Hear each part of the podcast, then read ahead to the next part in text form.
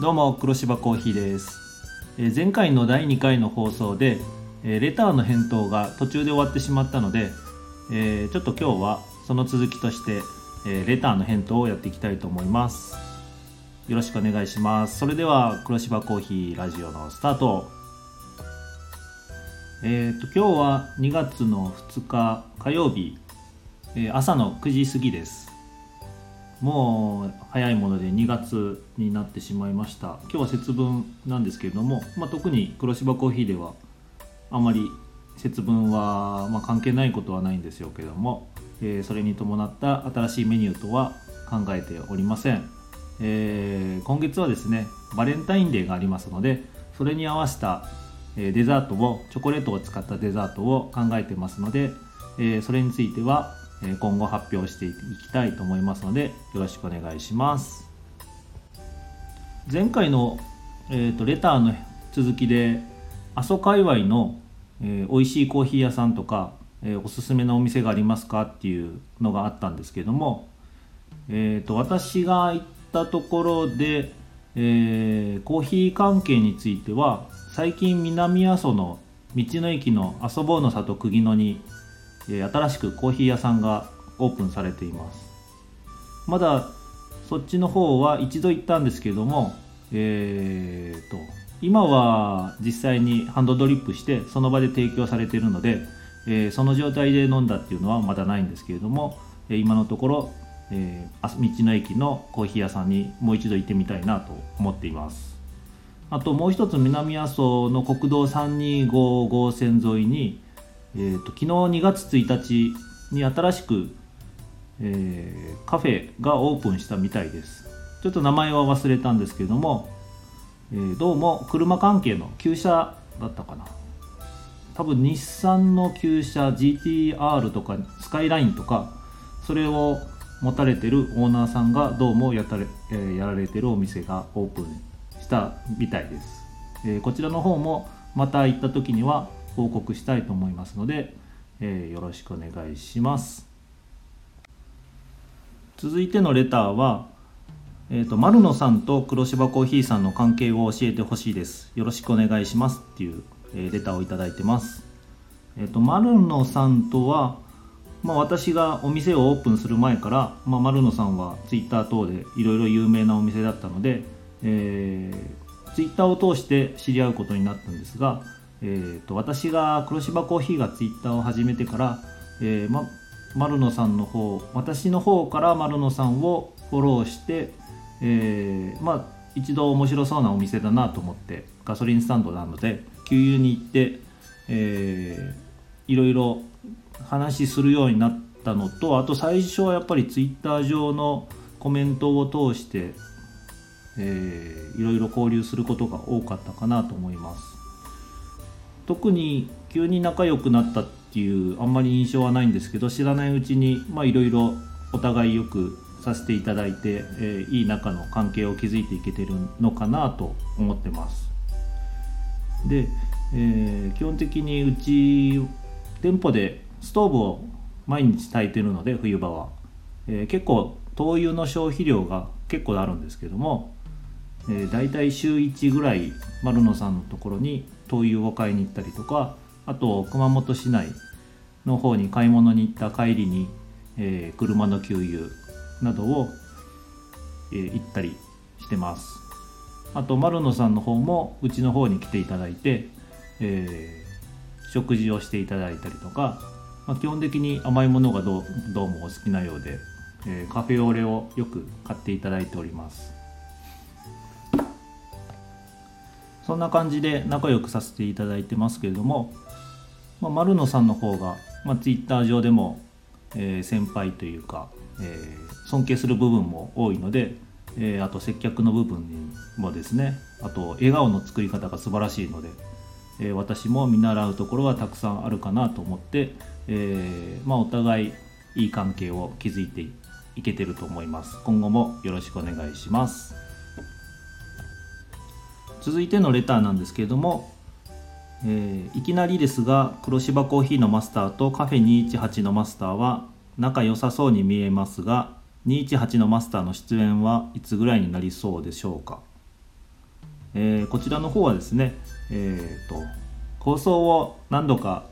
えー、繰り返しして私が、えー、慣れてから、えー、呼ぼうかなと考えてます。まああのカフェ218のマスターとも結構仲良くさせていただいて、えー、休みの時は結構あそこで2183の方でランチを食べに行くことが多くてとても食べもあの食事もすごく美味しくて量も多くて最近はバイクのお客さん以外にも、えー、車で来られるお客さんもすごく多くて、えー、とても美味しいので、えー、よく利用させてもらってます。でカフェ218の方も、えー、黒芝コーヒーよりも先に半年ほど先にオープンされてて、えー、こちらも先輩にあたるのとまあ、昔から他のところでお店をやられてたっていうことで、まあ、いろんな面で尊敬する部分もあるかと思うのと、まあ、年が近いっていうのもあって、えー、よく話はするんですけどもあ基本的に218のマスターはすごく楽しい方で、えー、いつも楽しいおしゃべりとかいうか、まあ、向こうは話がうまいので、えー、今後ラジオにも登場してもらってえー、話をしてもらいたいと思います。そういう時は基本的に生放送をやったら面白いのかなと思いますのでまたその時は、えー、SNS とかで、えー、案内しますので、え聞きに来てください、え続いてのレターですけれども、えご無沙汰しています。広島の水藤です。阿蘇へは若い頃何度もバイクで行きました。その場所でお店を開かれたことを知り大変嬉しく思います。SNS でつながっているのが今時らしいなぁと思っています。お店のさらなる繁盛を遠くから応援しています。ということでありがとうございます。広島の水藤さんなんですけども私が広島にいて、えー、ミニバイクのレースをえーと、安芸高田市の高田サーキットっていうところで定期的に4時間の耐久レースがやってたんですけどもその時によく応援に来ていただいて、えー、スポーツドリンクとかっていうのを毎回差し入れしていただいてあと、まあ、その時は mixi だったりブログだったりっていう SNS でつながりがあっていろいろおしゃべりさせていただいてお世話になってた方です、えー、まだもうだいぶ10年以上近くなる頃だったのですごく懐かしいです。えー、だに覚えててくれてるのがすごくありがたいです。今後もよろしくお願いします。続いてのレターですけども、えーと、ラジオを聞かせていただきました。私もコーヒーとバイクが大好きなのでとても楽しかったです。今後、コーヒーのうんちく、同業のお仲間とのお話、お客様とのエピソードバイク活動のことパティシエールの奥様とのお話などいろいろ聞きたいですということでありがとうございますえーと、バイクまあ基本的に私の趣味は昔からバイクなので、えー、まあ、バイクにそんなにたくさんバイクには乗ってないんですけども、まあ、一番長くやってるような趣味かなと思うので今後いろんなバイクの話もさせていただきたいと思います。あとコーヒーのうんちくなどもまあえー、その都度いろんな話をしていくと思いますので、えー、まあ、その時にでも紹介していきたいと思います。あと同業の仲間とのお話は基本的にまだコーヒー業界この仕事を始めてそんなに長くなってないのであんまり人脈自体はそんなに広くないんですけれども、えー、基本的に休みの日はあの違うお店にコーヒーを飲みに来たいと思っててやっぱり人が入れたコーヒーっていうのは、まあ、とても美味しく思うのとどのお店に行ってもやっぱりそのお店の味があるので、えー、それはお店ごとに新しい味が発見できてああ美味しいなとどこも思ってます。あと最近はこの仕事を始めてやっぱり使ってる道具に、えー、ちょっと目が行くようになってあこういうドリッパーで入れてるんだとか焙煎機はこういうのを使ってるんだっていう目で見るようになってるんですけど、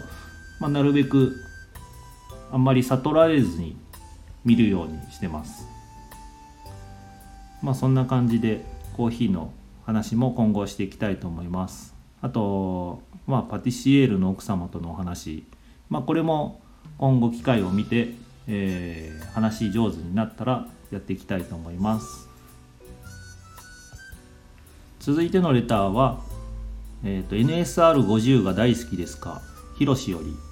っていうレターを頂いてます。おそらく清和のひろしさんだと思うんですけども